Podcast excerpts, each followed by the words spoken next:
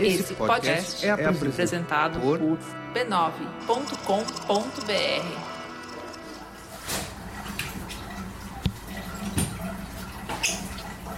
Esse barulho que a gente está ouvindo é o da água de um banho caindo no chão e entrando no ralo. Quem está tomando esse banho é um homem de 69 anos. Quem dá esse banho é uma médica. Eu sou Juliana Dantas e você chegou comigo ao último episódio da terceira temporada do Finitude. Este podcast é uma produção da Rádio Guarda-Chuva. Jornalismo para quem gosta de ouvir. Você já deve estar notando, né? Uma leve diferença no áudio que capta aqui a minha voz.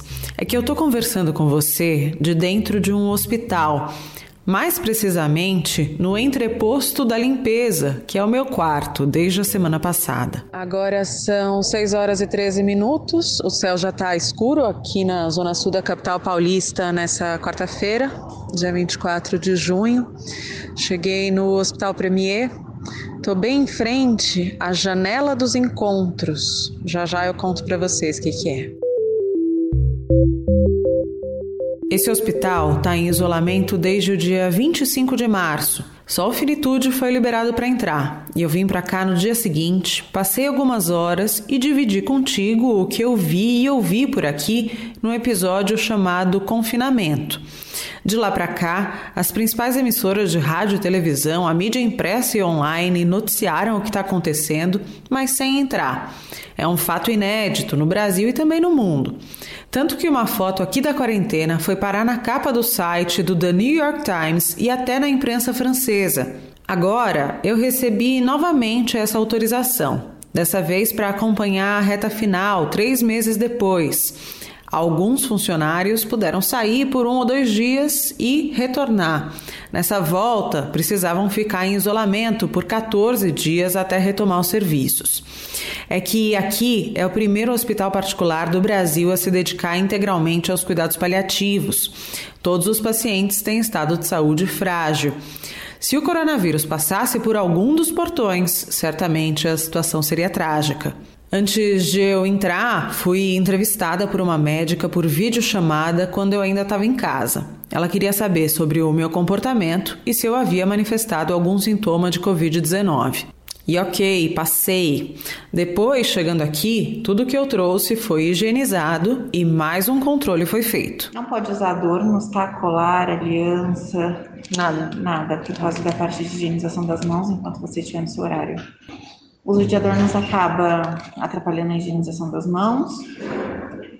Qualquer sintoma que você tiver, coloque a máscara e comunique imediatamente, por favor. Eu entrei ansiosa para reencontrar algumas pessoas que eu entrevistei no primeiro episódio do Finitude aqui dentro da quarentena, saber como essas pessoas estavam, o que, que tinha mudado, o que, que havia acontecido nesses quase 100 dias que se passaram.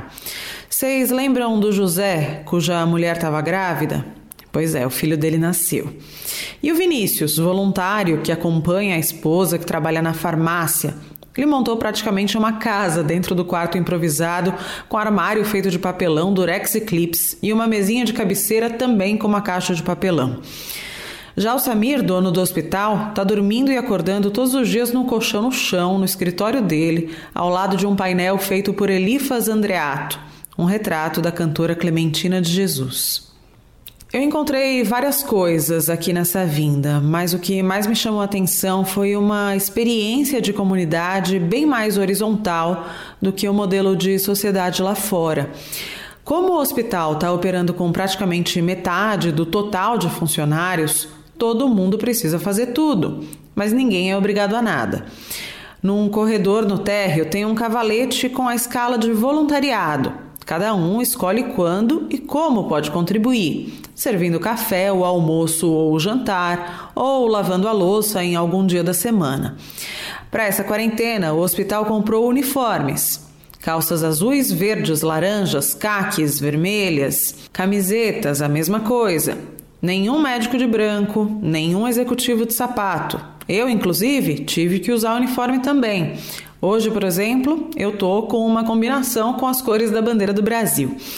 A rouparia fica aberta das 6 às 6 e meia da tarde. A responsável pelas entregas é a médica Bárbara Cury, que dispensa o doutora. Três vezes por semana, ela se inscreve também para servir o jantar. E todos os dias em que esteve aqui, passou a entrar na escala de técnicos de enfermagem. O que, que isso significa? Eu jogo, você vai machucar seu pé assim. que desde que ela entrou na quarentena, deu quase 500 banhos em pacientes, fez inúmeros curativos. E aí, a equipe de auxiliares fez de surpresa um diploma simbólico de despedida dessa fase.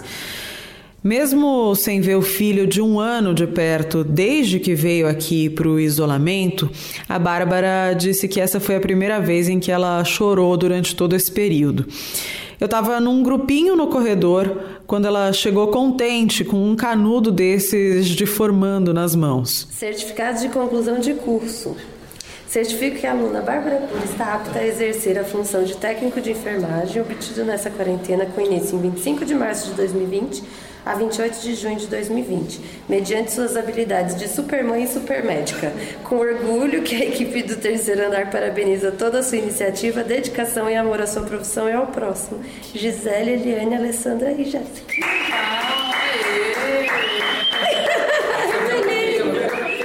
Achei que o nervosismo ia ser da amanhã. O meu filho tá sendo aqui. Muito fofas. Várias emoções. Aqui é uma avalanche de emoções todos os dias. Sim. Aliás, todas as horas. Todas as horas. Mais tarde, eu fui encontrar a Bárbara na sala dos médicos e ela me contou mais desse processo. Eu acho que eu, eu nunca pensei em aprender tanta coisa com elas. É, é muito amor pelos pacientes, é muito cuidado. É muito carinho diário, é um trabalho pesado. E para a pessoa aguentar e fazer tudo tão bem feito, tem que ter muito muita dedicação, muito comprometimento assim. E o que muda para a Bárbara médica saber como é a rotina de um auxiliar técnico de enfermagem?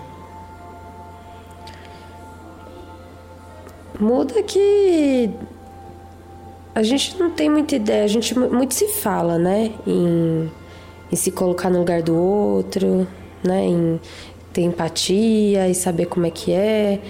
é mas eu acho que eu só consegui compreender estando ali.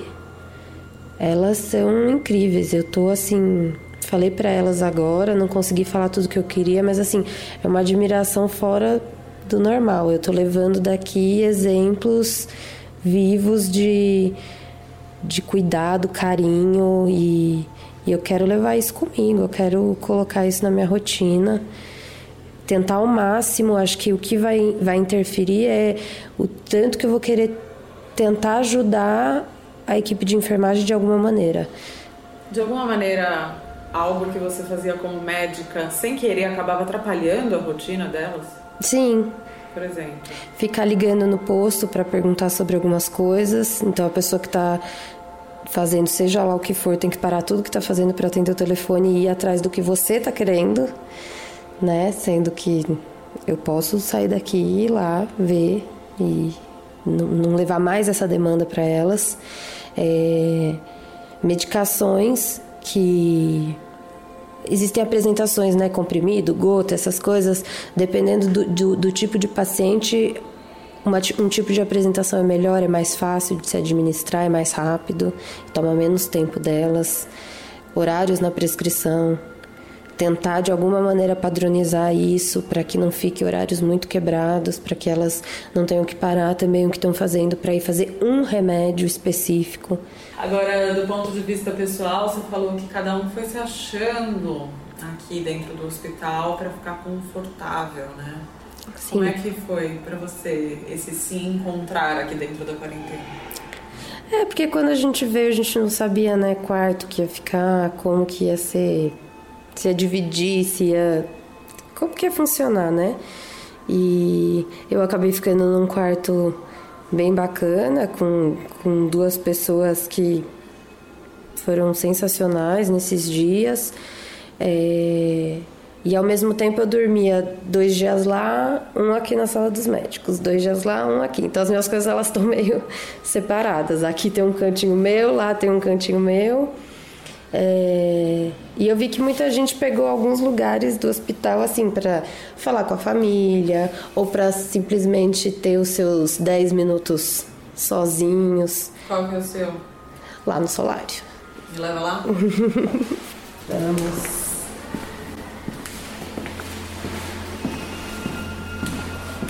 Alguém da enfermagem precisar falar com você.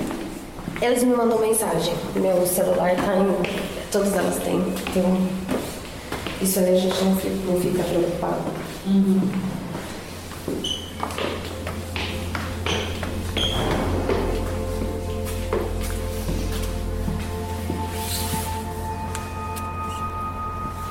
Falei que eu já conheço esse solário melhor do que a minha casa. Vista pra Ponta Estaiada. Sim, Qual é o seu banco preferido? ali, Aqui? aqui. Você fica de costas pra ponta. Eu fico. Eu fico. Fico de costas pra ponte. Mas dá pra ficar aconchegando. Você gosta de encostar aqui. É. E daqui você liga pro seu filho. Ligo pro meu filho, falo com meu marido, falo com meu pai, com a minha mãe. Sou bem ligada a eles e a gente tenta se falar todos os dias. Como tá a saudade? Imensa, imensa. Muito forte. Do meu filho principalmente. Das outras pessoas, meu marido não, mas dos meus pais eu já sou acostumada a ficar longe, porque moro em cidades diferentes. Mas meu filho e meu marido eu nunca tinha ficado tanto tempo assim, não. Meu filho nem tem idade pra isso, pra ficar tanto tempo longe. Quantos anos ele tá? Um e quatro ontem. Fez um e quatro. Quando você entrou aqui, ele tinha. Não tinha feito um e um ainda, né? Tinha um aninho. E pra criança muda bastante isso, né? Ah, é uma vida. Acompanhei várias coisas dele por, por vídeo mesmo. Tipo Ele o quê? tá super evoluído. Ele entende tudo que as pessoas falam pra ele. Ele dança, ele obedece às danças. Ele tá comendo sozinho. Várias coisas que eu deixei lá e não, não tava desse jeito. Ele corre, me dá medo de ver pelo vídeo, porque eu acho que ele vai cair. E você, de alguma maneira, tem alguma parte em você que se arrepende de não ter estado lá pra ver tudo isso? Não, não tem não. Eu acho que tem um sentimento de saudade, de, de gostaria sim de estar presente, de ver isso, mas eu sabia que ele estava sendo muito bem cuidado. Poucas foram as vezes que eu o vi chorando, alguma coisa desse tipo. É, Ele estava muito bem cuidado e isso me deixou muito tranquila. Ele. Eu tinha que estar aqui fazendo o que eu fiz. Hoje eu tenho mais certeza do que nunca que era pra, pra ter ficado aqui. E eu fiquei sabendo também que houve uma paciente que veio aqui e morreu em pouco tempo e você cuidou dela. Sim, teve.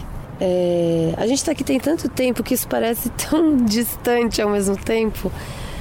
É, ela veio por um câncer já avançado, uma paciente jovem também, um câncer pulmonar avançado já com metástases.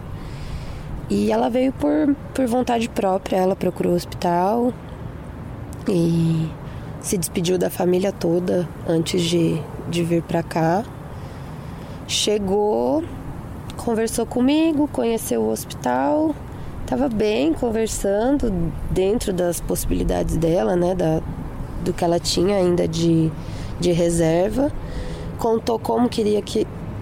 Quais eram as vontades dela ali, de como aquele processo todo fosse acontecer, que ela sabia que ela iria virar óbito, né? Mas ela, e aí ela falou que ela tinha pensado sobre isso, conversou comigo, com a fisioterapeuta e com a enfermeira. E a gente combinou um, um escalda-pés para ela no, naquela noite, né? E eu desci para jantar e fui chamada que ela estava com uma intercorrência. E ela estava realmente com uma insuficiência respiratória grave na hora. E mesmo assim a gente optou por fazer o escalda-pés, então eu e a, e a fisioterapeuta a gente ficou lá por acho que umas duas horas fazendo e ao mesmo tempo fui conversando com ela e controlando sintomas, né, tentando melhorar essa, essa parte respiratória. E ela faleceu. Contigo? Desse jeito. Comigo. Comigo, com a fisioterapeuta e com o esposo que ficou com a gente o tempo todo. Foi bem marcante.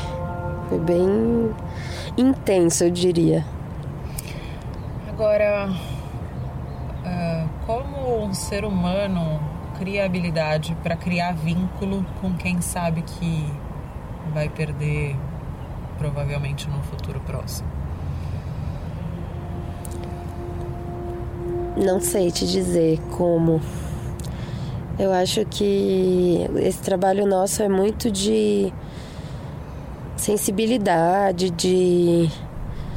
É, eu, nesse caso, por exemplo, me coloquei totalmente ali, principalmente por ela ser tão jovem. É, se despediu de, de filhos pequenos, de, de pai, de mãe. Tava com o esposo, ela não tava conhecendo, ela nem sabia quem eu era pelo meu rosto, porque eu tava toda paramentada, então ela foi ali coisa de, de, de se olhar mesmo e com palavras e, e tentando me conectar de alguma maneira com ela, que não me conhecia, né, que também me conheceu ali. E depois, até que tudo aconteceu, eu conversei com o esposo. O esposo me contou um pouco mais sobre ela. Ele também estava muito sereno, tranquilo, né? Com triste, muito triste, mas é, foram várias conversas, eu acho que entre os dois e ele sabia o que ia, como ia funcionar. E ele me disse que ele me falou que eu fui a pessoa certa na hora certa, que tudo que ela queria era essas, isso desse jeito, que, que acontecesse dessa maneira. Isso te conforta, né? Te traz uma sensação boa de, de que deu certo, de que ela não sofreu. Aprendi muito aqui essa questão de não infantilizar o paciente, de não achar que que ele perdeu a sua sua biografia, né? As suas, todas as suas vontades. É, ele perdeu autonomia e você não tem que tirar dele mais coisa do que ele já está perdendo ali. Obrigada. Imagina.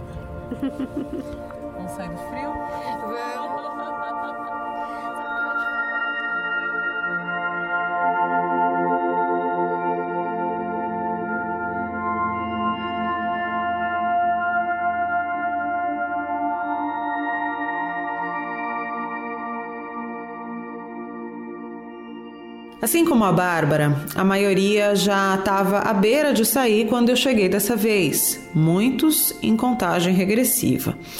Quando eu vim no comecinho da quarentena, quando todo mundo achava que ficaria 45 dias e não mais que o dobro, que é o que está acontecendo agora, havia um clima de profundo medo com o desconhecido da pandemia, mas muito gás. Acontece que a curva no Brasil ainda não recua e eu nem vou começar a falar aqui sobre todo o descaso que a gente está sofrendo na pele e pagando em vidas.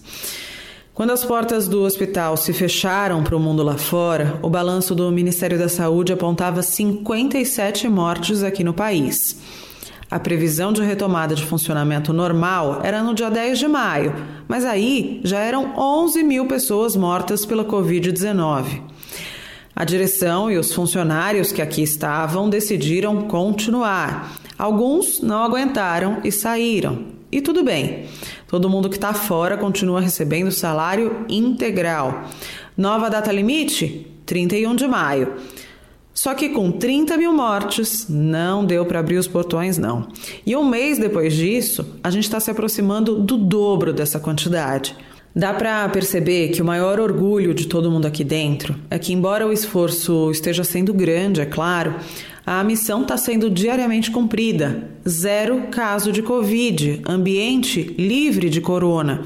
Mas em nenhum momento dá para esquecer do perigo. Tem álcool 70% espalhado em borrifadores por todo o hospital. Onde não há, tem uma bisnaga de álcool gel ou um dispenser desses colados à parede.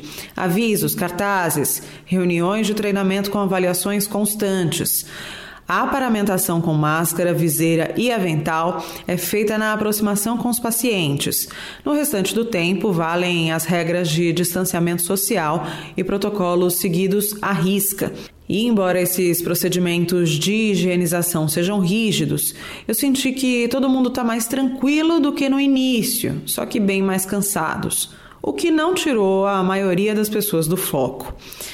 Quem ouviu o outro episódio deve se lembrar da Merilda. Entrou aqui e deixou os filhos de 11 e 9 anos com o pai deles. Originalmente ela faz parte do quadro da faxina, mas nessa temporada está na escala da cozinha. Foi lá em que eu encontrei ela num começo de madrugada frio e a gente conversou no jardim. Saí, saí, fui que foi de, de 29? Não, 19, 18 do mês passado. Uhum. Eu fui dois dias em casa. Fui Você que dias... decidiu? Sim, sim.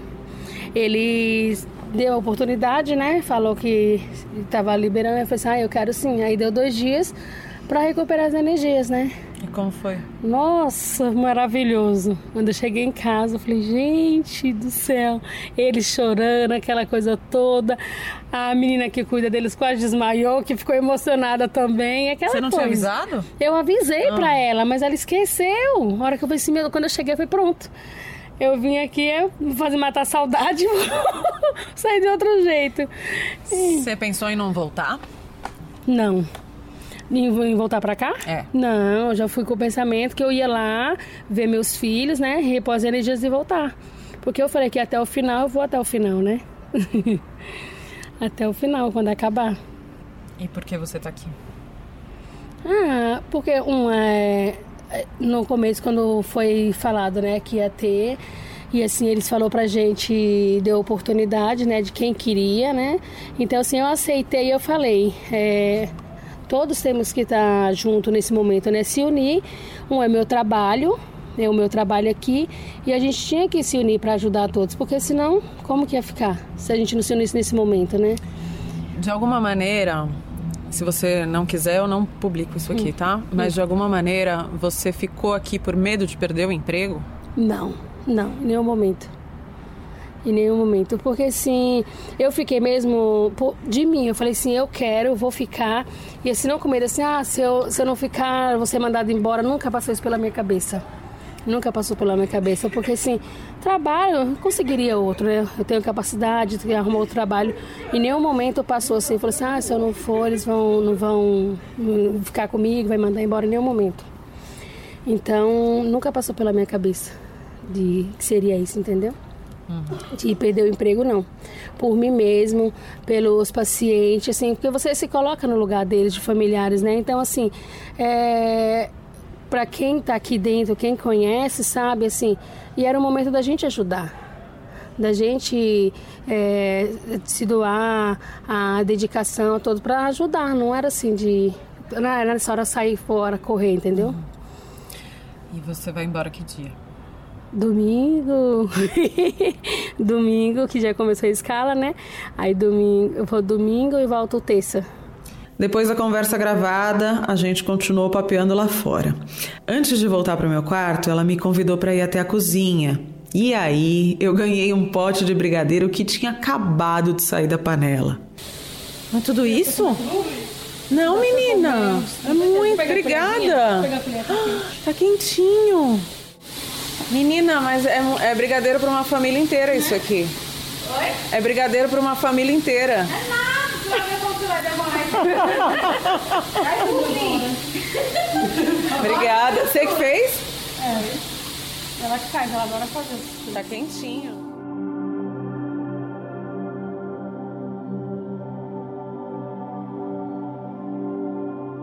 Eu tenho dormido bem aqui, viu? Em uma das dezenas de camas que foram compradas às pressas para abrigar os profissionais que toparam ficar na quarentena. Eu deito no começo da madrugada, acordo umas 8 da manhã. Todos os dias cedo já tem para os funcionários pão francês, manteiga, geleia, café e leite. Também uma fruta, geralmente uma banana. Quem quiser algumas coisas diferenciadas, pode pedir fora daqui. O mesmo vale para quem está internado.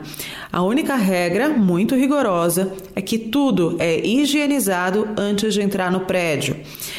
É o caso da Dona Olivia, ela é paciente aqui do hospital desde dezembro. Só se alimenta com produtos orgânicos que são enviados pela família.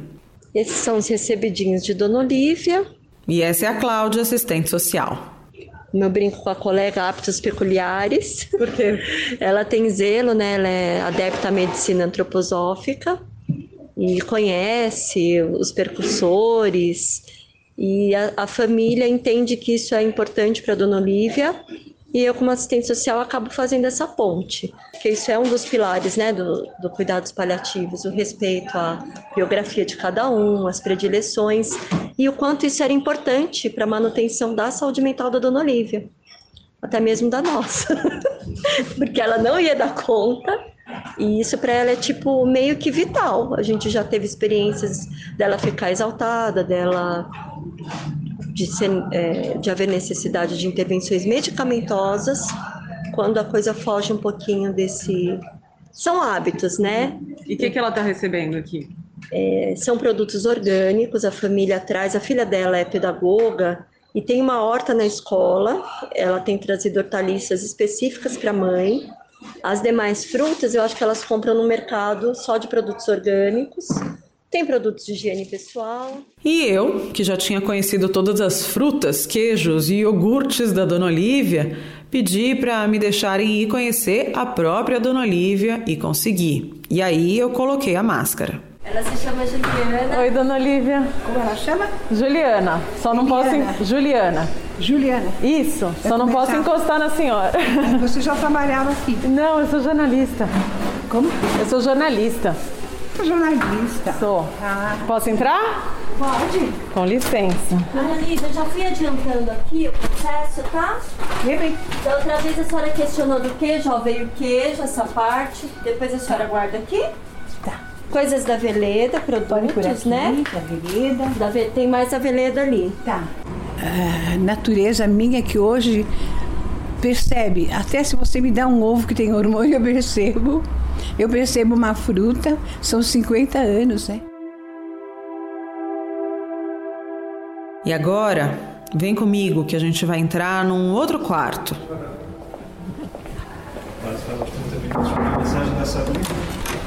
Oi! Oi, posso entrar gravando? Com licença. Lembra do Vinícius, de quem eu falei agora há pouco? Jornalista, locutor. Ele não é funcionário do hospital, entrou aqui porque quis para acompanhar a esposa. Ela sim é funcionária. Conte, mulher. Você lembra do Monk? Tá assistindo? Assistindo um seriado velho. Senta, deixa eu pegar uma cadeira pra você. Eu vim aqui Ah, primeiro para ver como você tava. bem. E segundo, porque me disseram que você criou assim, sua casa. Sente. Uma casinha, não foi? Um armário improvisado, aqui uma sapateira.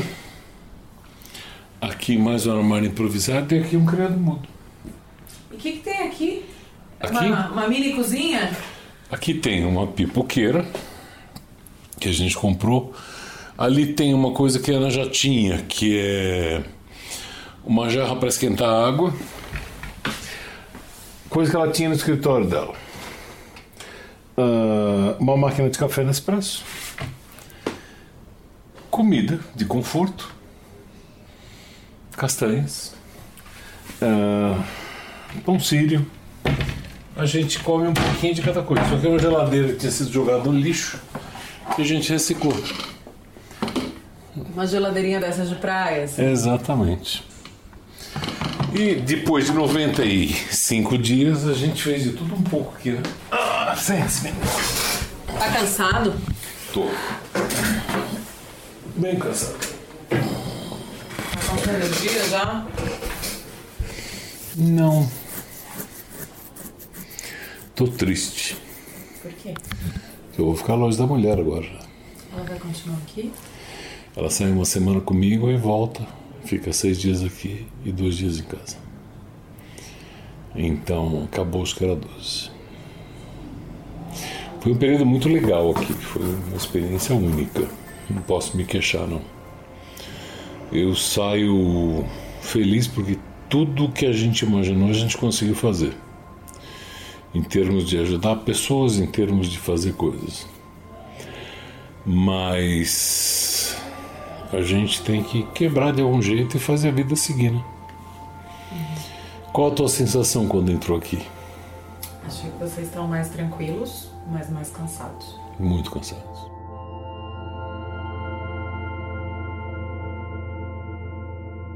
E você sente que valeu a pena? Para mim foi muito legal. É, poder responder para mim mesmo onde é, onde é que você estava quando essa pandemia começou então como foi para mim foi muito do cacete. Foi um período que eu vou ter orgulho de da minha vida inteira. Foi muito legal. Conhecer pessoas. Tão diferentes. E é impressionante porque são as mais simples que te recebem melhor né? O pessoal da cozinha e da limpeza foram as pessoas que mais me impressionaram a princípio. E foi com quem eu me relacionei mais fácil primeiro. E eles tiveram carinho de me acolher e me ensinar como lavar a louça, como servir o jantar, como tem dia com tem, puxa vida. Tudo que você faz na vida tem técnica. Né? E tem coisas que você descobre. Aí quando você descobre, por exemplo, servir o jantar é uma coisa muito legal, mas se você não medir a comida, falta para alguém. Mesmo quando você vai servir, é uma coisa engraçada, porque é um ato de amor, né? Você olha para a pessoa e fala: Olá, bem-vinda, tudo bem? O que, que você quer? Que prato você quer? Aí, quanto põe de arroz, quanto não põe. Você descobre quem gosta do feijão em cima ou quem gosta do feijão do lado. Porque é, é você estar tá do outro lado, é como você chegar ali. Como é que você gostaria de ser servido?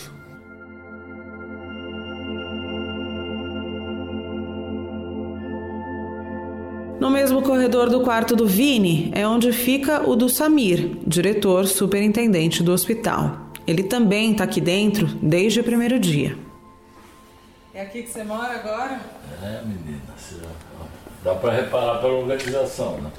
O que, que temos aqui? Temos aqui as roupas que eu uso. Praticamente eu só uso a roupa privativa, né? O uniforme do hospital. A, a uniforme do hospital. E tem minhas roupas, poucas roupas, parte de chinelo. E essa cama aqui? É, o disponibilizar mais camas para os funcionários e eu dormi muito tempo no chão durante a minha vida, né? Por então, quê? Ah, eu venho de uma família de libaneses e acho que até os 15, 16 anos, uma infância, eu dormia num quarto com oito pessoas, né? quatro beliches e dormir no chão da sala assistindo TV era, um, era disputado a tapa. Só para ter o direito de ficar em frente à TV. E você aqui optou por dormir no chão? Optei, optei. optei. Aqui normalmente é minha sala, meu escritório de trabalho e estou aqui. Engraçado que como a gente se habitua, né? Essa experiência trouxe algumas coisas interessantes nesse sentido de ter uma companheira já há 38 anos, quer dizer, nesses depois de desse tempo todo eh, você dormir e acordar sozinho foi uma sensação interessante, né? E um aprendizado. E aí, eu não sei, acho que olhando pelo lado do aprendizado que essa pandemia nos proporcionou, a reflexão foi uma coisa interessante, ter tempo para pensar, né? E um trabalho intenso, mas havia um tempo para pensar porque você dorme sozinho, você, enfim, não está no seu habitat normal. A gente tem que entender que nós estamos falando de vidas humanas, de sobrevivência diante de uma situação dramática. Dizer, é, a premissa para qualquer conversa parte de se estabelecer qual o nosso contexto atual. Para que não fique. alguém ache que é, isso está sendo prazeroso, que isso está sendo lucrativo. Não. Foi uma medida drástica e o meu papel aqui é ajudar elaborar o melhor planejamento possível. Então, o meu papel do José, do Márcio, da Manuela e da Amanda, que é o comitê gestor da crise. E temos sorte, porque cada um faz alguma coisa. Uns estudam os artigos, estão vinculados às entidades mais sérias do mundo, tipo a Organização Mundial da Saúde, a Anvisa, o FDA americano, quer dizer, esse papel é fundamental para a gente, porque diante de uma crise que você não tem um protocolo ou uma fórmula para lidar com ela, e, e ela traz uma coisa muito maluca, porque a inadequação da pessoa não é que vai prejudicar a própria pessoa, porque aí você poderia jogar no campo do próprio arbítrio dela. O problema é que de uma sociedade individualista passamos a ter, ser obrigado a pensar, pensar coletivamente. Eu acho que eu não sou sociólogo, nem antropólogo, sou é, um simples médico, mas é interessante que são coisas que é, a pandemia nos proporcionou de nos conhecermos, de nos apro aprofundar as relações humanas. E como é interessante, né? Então não há só uma fórmula de viver, né? que é nos, nos engalfinhar, nos atropelar. Eu acho que deve ter alguns outros modelos de sobrevivência humana. Eu estou dormindo no meu escritório, não é uma suíte, não tem banheiro. Eu divido o banheiro coletivo. Eu divido o banheiro com mais de 20 pessoas. Aqui em cima, lá embaixo eu nem sei. E todo dia, então, é um privilégio de estar sozinho? Sim, Acho que esse é o único fator. É interessante, porque se você, você passa a frequentar o vestiário dos funcionários, né? Aí você vê o tamanho da sua mesquinhez, né? Porque soluções tão baratas melhorariam a vida das pessoas. Então, eu nunca tinha tomado banho no vestiário dos funcionários, né? E, é, e passei a tomar banho todo dia, passei a frequentar o banheiro, o vestiário. E aí aquele incômodo, não tem uma saboneteira. Quanto custa uma saboneteira razoável? Quer dizer.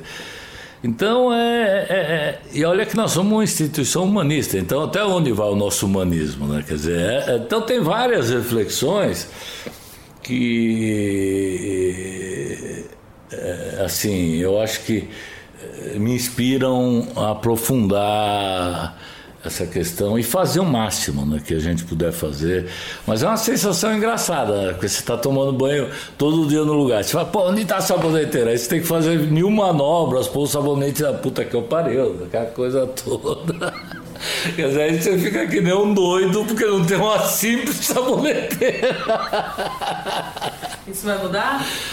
Ah, vai, com certeza. Não tem uma rotina. A gente perde aqui a noção temporal do Sabe aquela rotina, eu faço isso, ah, aqui você acorda mais tarde, você dorme mais tarde. Então o horário quem faz é você, a necessidade é que te impõe. Né? Eu, eu participei, eu cheguei a ficar em 28 como ajudante voluntário, né? e isso está constatado lá, não sei quantas horas eu contribuí, onde eu servi o café da manhã. Teve uma semana inteira que eu servi o café da manhã, eu acordava, por exemplo, 6 horas da manhã tomar um banho e ir lá servir. Saio muito inspirado nesse sentido, uma gratidão profunda, profunda é, pelas pessoas, assim, uma convivência extraordinária, assim, foi um negócio transcendeu qualquer expectativa. Ela foi muito positiva porque um espírito de colaboração, é evidente que havia um as suas rusgas, né, seus espinhos, mas é, nada que ultrapassasse, sabe, um processo de contaminar o ambiente. É, a gente aqui acabou vivendo uma coisa muito paradoxal, né? Porque o pau estava quebrando aí fora e provavelmente nós éramos o único lugar onde havia uma academia funcionando, né? Um cinema funcionando. Quer dizer, olha a contradição, né? Da, então o auto-isolamento também tem o seu lado que porque os relatos que nos chegavam de fora eram de aprisionamento também, só que às vezes num lugar muito menor, num apartamento, no, e aqui tem esse espaço, essa ambientação toda que permite, né? E música, muita música. Isso é preocupação com a saúde mental dos funcionários? O que, que é? Ah, sem dúvida. Nós estamos muito atentos a tudo. Nós estamos muito atentos a tudo. A gente afastou algumas pessoas antecipadamente. Por quê? Por desgaste, por perceber que as pessoas já davam sinais de burnout, de esgotamento profissional, né? No começo, quando eu vim aqui da outra vez, né? Eu vim aqui no fim de março, quando vocês tinham acabado de entrar na quarentena. Era um ninguém entra, ninguém sai. Muito recentemente você flexibilizou para quem quisesse sair um ou dois dias mas depois tinha uma preocupação com a volta, né? Você foi uma dessas pessoas que saíram. Como é que foi esse processo? Como você decidiu relaxar? Foi tranquila essa flexibilização? Ela foi tranquila no sentido, no, no aspecto do rigor científico. Então nós não nos, nos conduzimos eh, pela necessidade dos trabalhadores que tínhamos, porque trabalhamos sempre no limite de um pessoal mas é, houve rigor científico, honestidade intelectual, que as pessoas votavam e ficavam praticamente paradas, 14 dias no começo. Eu peguei a segunda leva, que já era 10 dias, então eu saí dois dias, fui um final de semana e voltei para cá para solitária, né? porque aí você fica. É, e é, quando eu saí foi uma sensação muito estranha, Cheguei em casa, aquela alegria de reencontrar minha mulher, meus, meus netos, né? A Safio e o Malik, e minhas filhas, tudo. E, mas depois de algumas seis horas lá, é, eu entrei em confusão, porque eu queria estar aqui. Queria estar aqui. No, já não me sentia bem no primeiro dia em casa, entendeu? Porque eu acho que tudo que está acontecendo aqui é muito importante. E, e a gente começou esse processo e, e depende da gente chegar a um, a um, termo, sabe, legal de não deixar isso aqui espanar no sentido de é, é, e tratar de maneira muito honesta tudo o que está acontecendo, esgotamento emocional, esgotamento é, psicológico das pessoas. Agora, os primeiros 90 dias aqui foram num clima e essa última semana agora foram um pouco mais tensas, né? O que, que você sente? As pessoas estão homogêneas? Não, evidente que não. Nós somos um substrato da população brasileira. Eu acho que está o subtexto aí. Então nós não podemos imaginar que a homogeneidade, a consciência coletiva, não tem. O que está acontecendo aqui essa semana? Essa semana tem um, essa questão do esgotamento das pessoas, pessoas de fora querendo entrar e romper a quarentena. Eu acho que é uma somatória de vontades que estão acontecendo. O, nós estamos negociando um acordo com o Sindicato dos Enfermeiros, o processo está bem conduzido. O que, eles estão pedindo? Eles querem é, o restabelecimento da normalidade abrindo o hospital, né? E e tem razões para isso, não, não acho que seja inválido totalmente. Agora, nós temos que considerar, no momento da tragédia, o, que, que nós vamos sopesar, né? Quer dizer, nós estamos falando de quê? Vida ou morte, saúde emocional, quer dizer, qual, dos, qual das perdas vai ser maior? É isso que eu acho que a gente tem que refletir. Agora, a gente discutir. É, imaginando que o hospital esteja tirando algum proveito, imaginando que há alguma coisa de prazer em tudo isso, é nos considerarmos sádicos, né? porque não há prazer nenhum. Há luta, trabalho. Eu estou vendo um painel aqui. É... O que é esse painel aqui? Essa é, esse é um dos maiores privilégios do Premier. O Premier é, é cercado de amigos artistas. Né? Esse painel é a Mona Lisa brasileira, né? uma arte produzida pelo Elifas Andreato e da nossa Clementina de Jesus, né? Essa experiência ela mostrou a grandeza dos que menos têm são os que mais dão, né? Esse é um enigma que eu estou saindo dessa pandemia, né? A disponibilidade deles e o sentimento que houve no começo aqui de uma preocupação absoluta, todo mundo com todo mundo, foi um momento mágico. As pessoas que existem atrás da, das figuras humanas, né, que é o caso da Marieta, nossa faxineira, trabalha comigo há quatro anos. Eu não a conhecia, conhecia de vista. E... Aí um dia eu sento para tomar um café da manhã com ela e ela me relata assim: tenho duas filhas e daquelas senhoras que não olham na tua cara, sabe? Um negócio. E, e, e, não foi o primeiro café. Foi depois do terceiro, quarto café, começou a conversa muito lenta. Porque, é, é, às vezes eu acho essas pessoas, se o interlocutor não percebe, ele atropela a pessoa, ele impõe a, é, um, um diálogo que não deixa a pessoa natural e fica uma resposta. E ela muito desconfiada, né? e ela me contou, e ela me lembrou muito a minha mãe, porque ela falou, não, eu, eu e meu marido decidimos trabalhar e decidimos que as nossas filhas estudassem. Falei, é, falei, que que são duas filhas, a Patrícia e a Beatriz. O que que elas fazem? Ah, as duas fazem faculdade, a Patrícia está na UFRJ fazendo Sociologia, que meu irmão é doutor em Filosofia, ela eu já estou em. Né, eu falei, pá. Aí minha segunda filha está fazendo o segundo curso já na nutrição na USP. E ela lembrou exatamente a minha mãe, porque a minha mãe era uma agricultora, uma mulher muito pobre, e, e veio para o Brasil, foi costureira, tudo, e, e minha mãe tinha obsessão pelo conhecimento. Ela falava, eu trabalhei, mas meus filhos não vão trabalhar o tanto que eu então, identificar esses tipos de ser humano que transcendem e vivem já para o outro, quer dizer, essa generosidade, eu eh, estou sofrendo, mas eu vou lutar para que meu filho não. Quer dizer, essa identificação com, a, com ela, né, e, e o afeto, ela teve um momento que nós fizemos um aniversário surpresa, ela estava até na casa de vidro. Aí nós armamos uma situação e ela foi a primeira vez que ela tinha ganho um bolo de aniversário.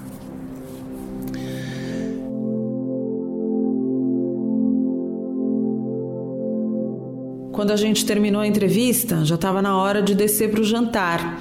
Naquele dia, os voluntários para servir a comida foram justamente o Samir e a Bárbara, a médica que a gente ouviu agora há pouco. No menu, salgadinhos e carne louca doados pela mãe de uma cuidadora. Então cada um vai comer três salgadinhos e dois sanduíches de carne louca. E uma Coca-Cola e um pedaço de bolo de cenoura com chocolate. Tem vindo muita doação, Samir? Ah, eu acho que vem muita doação sim. E a gente ganhou doce. Ah, ah, esse apoio, né? Através das doações é, a gente vê o quanto a sociedade gosta do que a gente vem fazendo, né? Tem sim, tem. Muito parente de paciente? Parente de paciente, algumas. Um restaurante, é, o McDonald's, já doou duas vezes também. Nós temos aqui a Cláudia, foi a mãe dela que doou. Foi a sua mãe? É. Que legal, deixa é eu ir aí. Vez.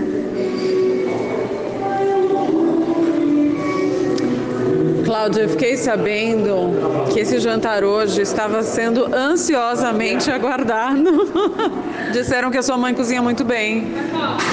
Modestamente cozinha. O que, que ela mandou?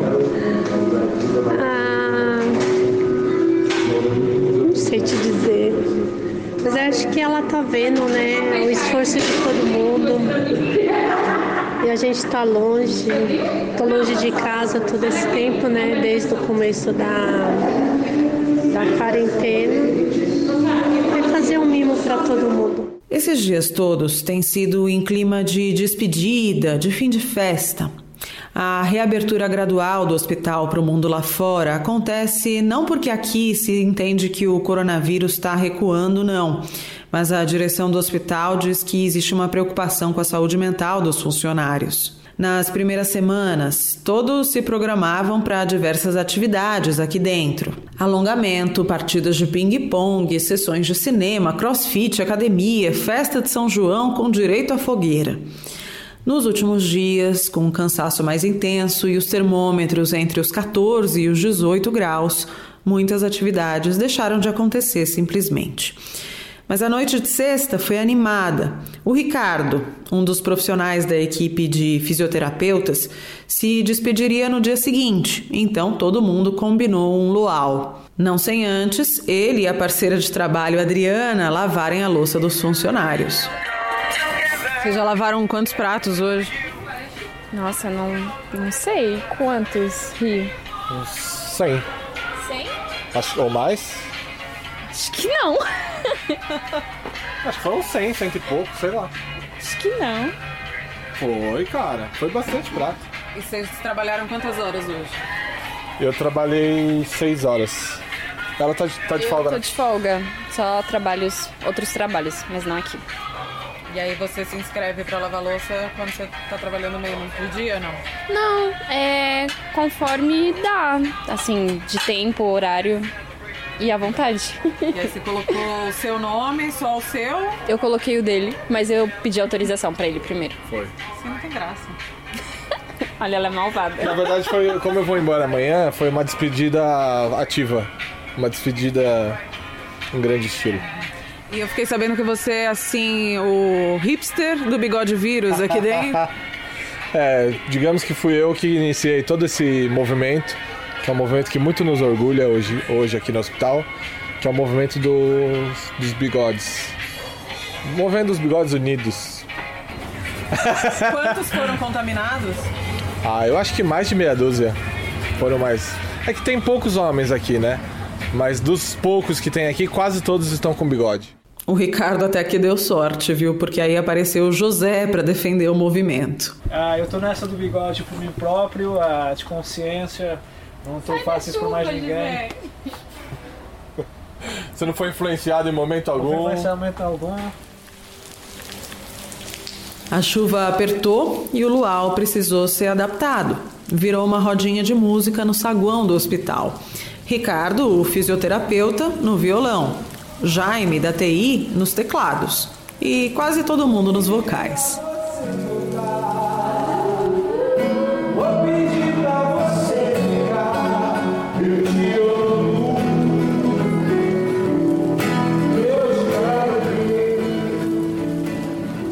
No meio da festa, eu encontrei o Nando, auxiliar de enfermagem, e a gente começou a conversar. A gente se afastou um pouquinho dali para conseguir gravar. A minha profissão, eu tenho a minha profissão com, por amor mesmo. Acredito que é o que eu sei fazer de melhor. Eu acho, pelo menos para mim, eu sinto muito bem. Você gosta de cuidar. Assim, é... o cuidar, é... a primeira pessoa que eu iniciei a cuidar, na época eu não era da área, mas a primeira pessoa que eu iniciei a cuidar foi o meu pai que isso foi em 2006 e eu formei em 2009 e na área entrei em 2010. E devido ao cuidar do meu pai, é, fez com que eu né, aprendesse a ter mais carinho e mais amor pelo próximo. Então, todos os pacientes eu gosto de tratar como se fosse da minha família.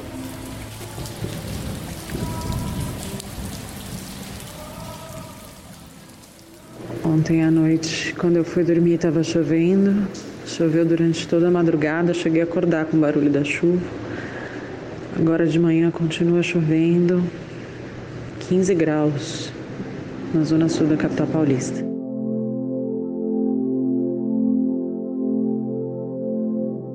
Um dos poucos que ainda não tem data para sair é o José, que faz parte da diretoria, aquele que mais cedo a gente ouviu que também entrou na moda do bigode. Se você escutou o episódio de quando eu tive aqui no início da quarentena, certamente você se lembra. Quando José entrou aqui, o segundo filho dele estava prestes a nascer e logo nasceu. E ele, ele acompanhou o parto por uma chamada de vídeo. Mas aqui, deixa eu mostrar aqui. aqui sorrindo. que bom, cabelinho. Aqui já põe a língua de fora. Tem aqui umas que ele está sorrindo. Deixa eu ver se eu encontro. Ah, e eu, claro, pedi para ver algumas fotos, né? Quase parece um meme, assim. Qual o nome dele? É o César. César Manuel. Aqui está meu outro filho, o Heitor. Também está bem. Cresceu bastante esses três meses. Um, Quantos anos tem o Heitor? Tem dois anos e nove. Dois anos e nove meses. E tem sido uma criança extraordinariamente resiliente a ter várias perdas.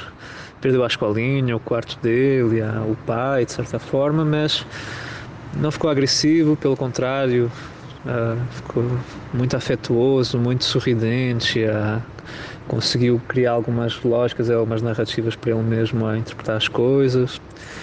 Ele, ele a certa altura desenvolveu um movimento de, de me pedir para telefonar, para eu cantar para ele, para ele adormecer.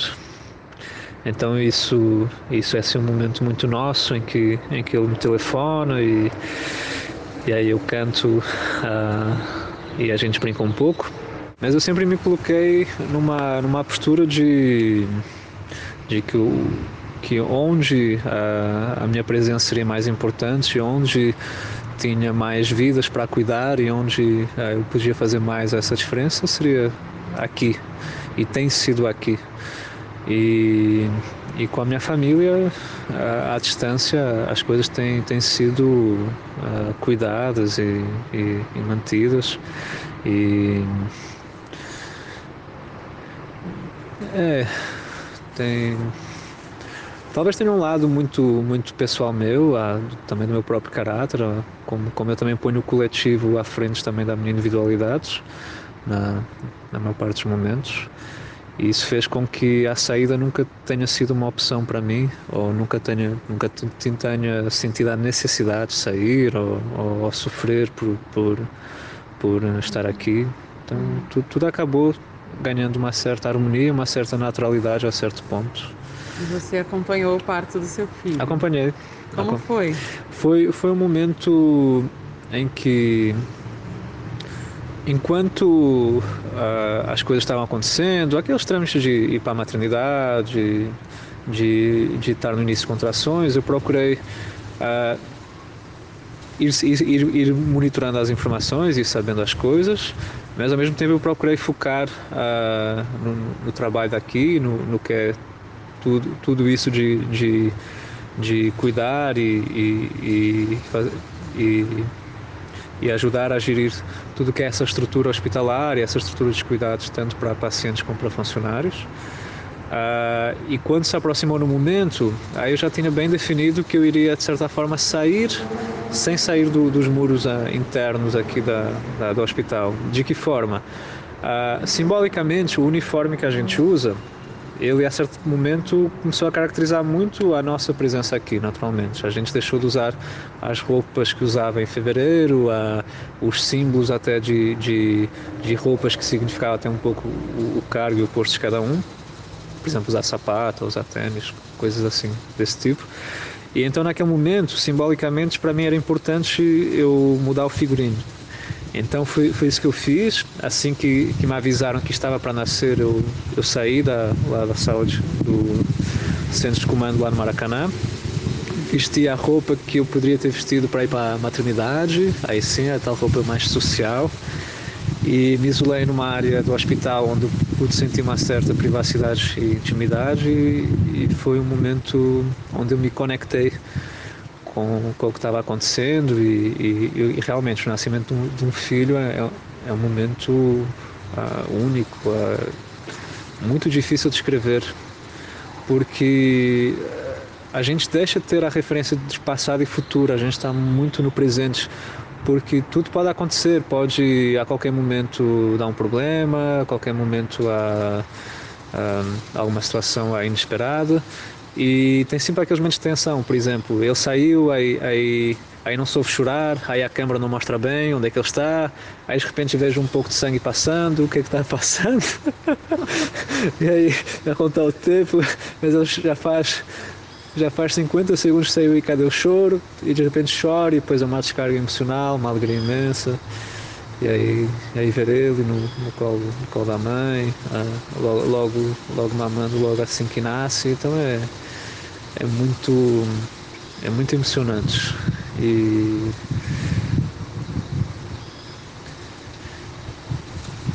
E foi muito bom ter conseguido uh, me ficar a 100% nesse momento, mesmo, mesmo em distância física. Uh, ter conseguido uh, estar presente, mas de uma outra forma. Ter conseguido acompanhar, mas, mas de outra forma, e, e ter me emocionado, ter vibrado. E, é isso. Pois, claro que as horas seguintes é são as horas de tentar perceber se primeiro está tudo bem de saúde e depois o que é que começa a ser mais parecido comigo, ou se. ou não. Ele é parecido com você? Eu gosto de pensar que sim. Eu gosto de pensar que sim. Agora, do seu filho maior que você conhece, você sente saudade. Dele que você não conhece, qual é o nome do que você sente? É, é difícil de, de, de de responder a isso.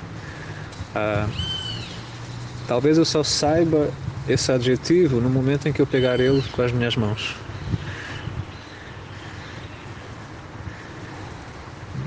Difícil a responder assim.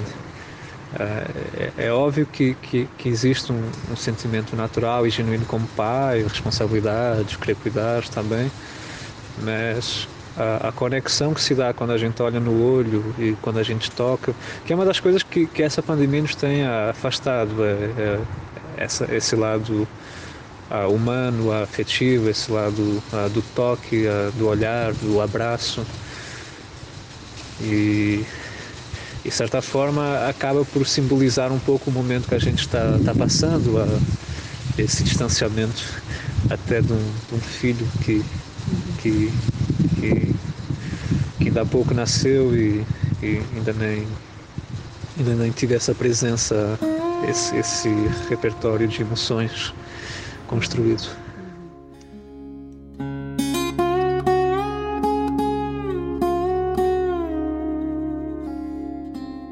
Nesses últimos dias, o que eu pude notar é que existem muitas coisas programadas ou programáveis horários, dietas, prescrições, menos as pessoas. Num movimento espontâneo, familiares de pacientes e profissionais do hospital começaram a vir fazer visitas. O Hospital Premier tinha passado recentemente por uma reforma e aí colocaram um longo painel de vidro bem de frente para uma pracinha do bairro. Ali virou a janela dos encontros. Ao longo dos últimos dias, eu presenciei vários momentos de saudade separada por um vidro. Nessa entrada do hospital tem um canteiro todo florido, uma fonte d'água e mais uma tela em tecido assinada por Elifas Andreato com a frase: É proibido pecar contra a esperança. Toda tímida. Quem são? É essa aqui, minha filha. Oi. Familiares que vieram trazer. Tudo bem, meu amor? aí não podem tocar no vidro. E ó, no domingo foi a primeira vez que eu vi a Sandra sem uniforme e sem estetoscópio no pescoço. É que era a folga dela. Tudo bem? Oi, tudo. A jornalista, hoje eu estou acompanhada. Prazer. e aí? Tudo bem? Não vejo assim tão de perto a Bibi, né? E aí hoje consegui. Quantos anos ela tem? A Bibi tem 14. A conversa através do vidro fica um pouco difícil. Nem sempre as pessoas se ouvem muito bem. Até mesmo as expressões faciais ficam comprometidas, porque boa parte do rosto está tomada pela máscara. Bom, pelo menos para quem está do lado de fora. Aqui dentro, a Sandra não estava num momento em que havia necessidade de usar a paramentação. E os familiares dela até questionaram. Grande. É, minha única filha. E a fábrica fechou. Ah, aqui não. Aqui só quando a gente está com o paciente. Oh, que é mais pra aqui é o, é o lugar mais seguro do mundo. Aqui é o lugar mais seguro do mundo. Do mundo, não é? Vou dar licença pra vocês, tá?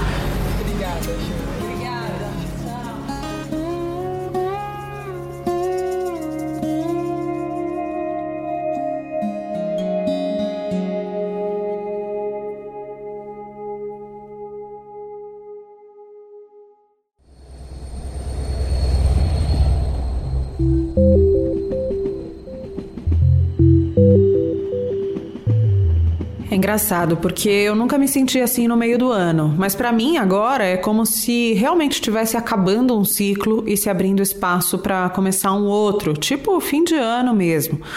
O Finitude é originalmente um podcast quinzenal. Essa temporada começou em fevereiro, mas só deu tempo de fazer três episódios antes da pandemia.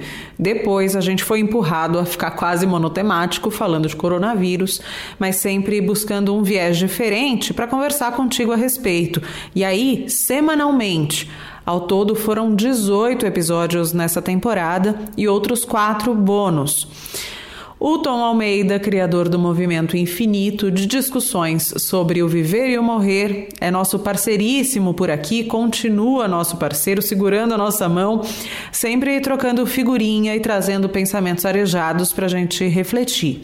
Hoje, aliás, eu te recomendo a pegar papel e caneta ou já deixar o bloco de notas do celular aberto.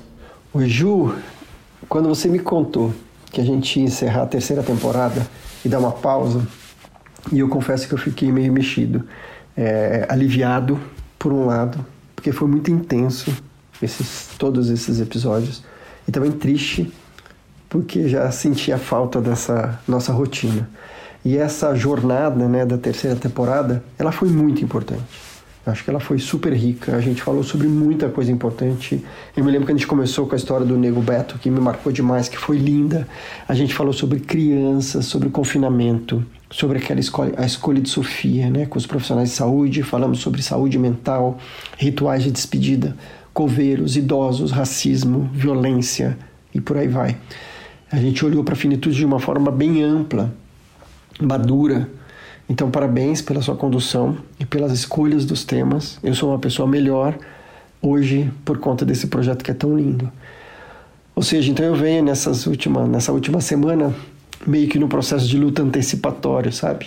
Com esse mixed feelings que eu falei e um pouco de alívio, um pouco de tristeza. E, e no processo de enfrentamento do luto existe um termo chamado modelo dual, que é uma oscilação para perda e para restauração. A pessoa ela caminha entre esses dois opostos: a dor, sentimento de culpa, de abandono, sensação de vazio e a falta de sentido na vida, é, e outros sentimentos. E outros, é, em outros momentos, ela valoriza a vida. Ela encontra paz, ela encontra segurança, ela encontra benefícios.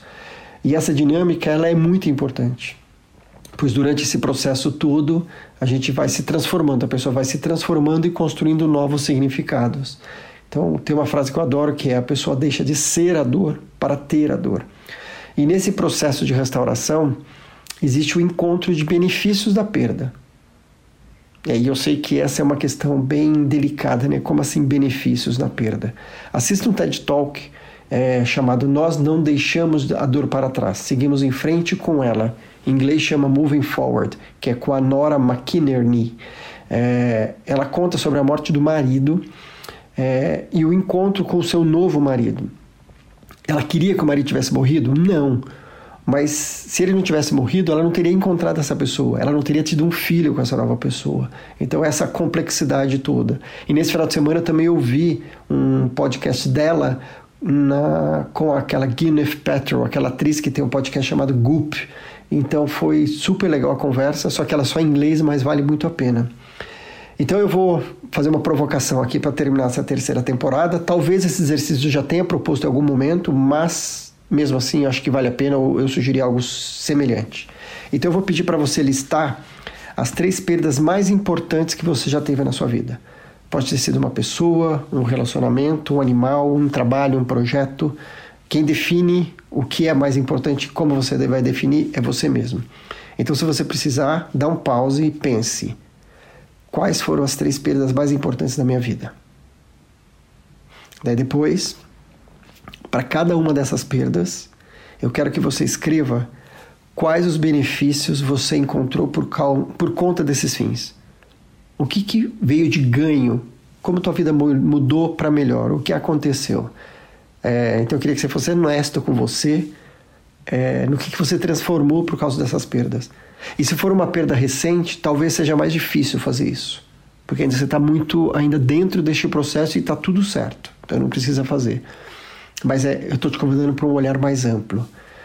É, então eu não estou querendo, é importante lembrar, eu não estou querendo de nenhuma forma minimizar a perda ou dizer que ela não foi importante, mas eu estou te convidando para esse olhar para o todo, para toda a complexidade dos nossos sentimentos e emoções.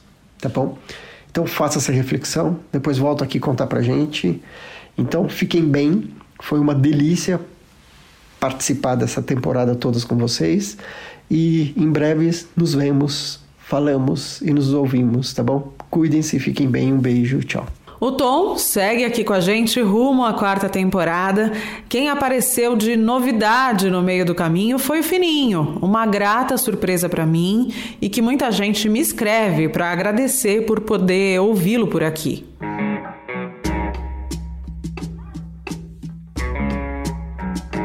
Sepultador, filósofo e sim, com muito orgulho aqui do Finitude, nosso colunista. Eu pedi para ele pensar sobre desejos que a gente pode ter para agosto, quando o Finitude vai voltar ao ar.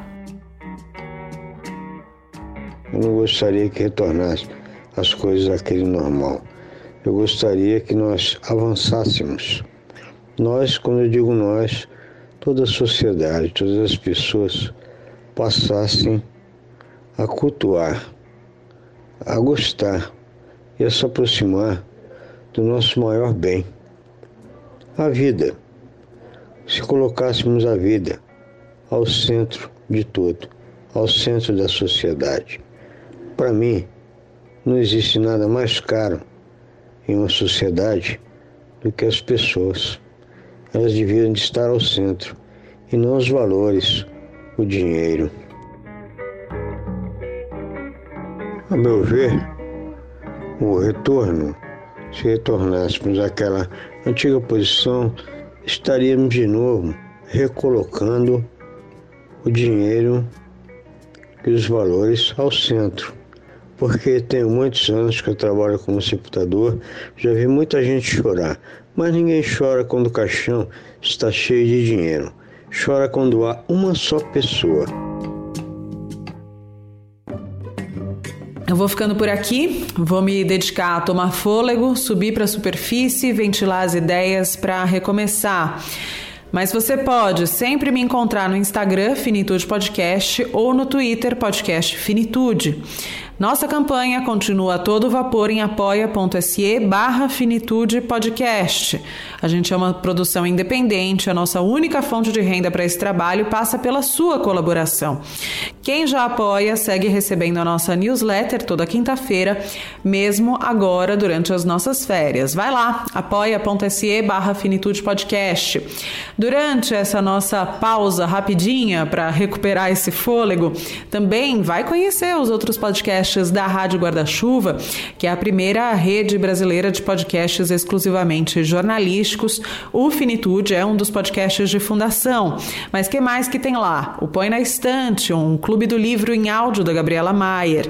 Tem também a Rádio Escafandro, grandes reportagens do Tomás Chiaverini, o Budejo, que é o podcast que leva o Cariri aos seus ouvidos, e o Vida de Jornalista do Rodrigo Alves, que é sensacional.